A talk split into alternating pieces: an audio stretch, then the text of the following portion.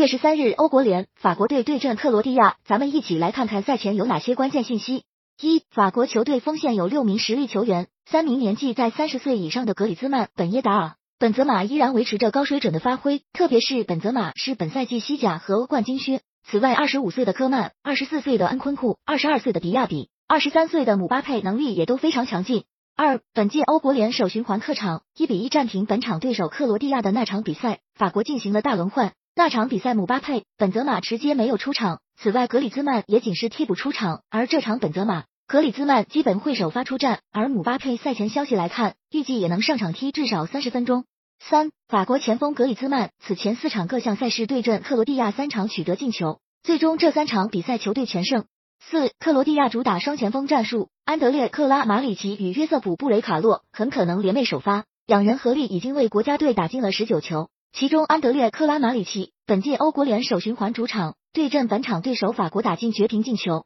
五，刚刚转会英超热刺的边锋佩里西奇已经因伤退出国家队，莱比锡红牛后卫格迪奥拉也无缘六月的所有赛事。六，两支球队过去交手从不缺少进球，此前五次正式比赛交手四次至少产生三个进球，其中两次打出六球的大比分。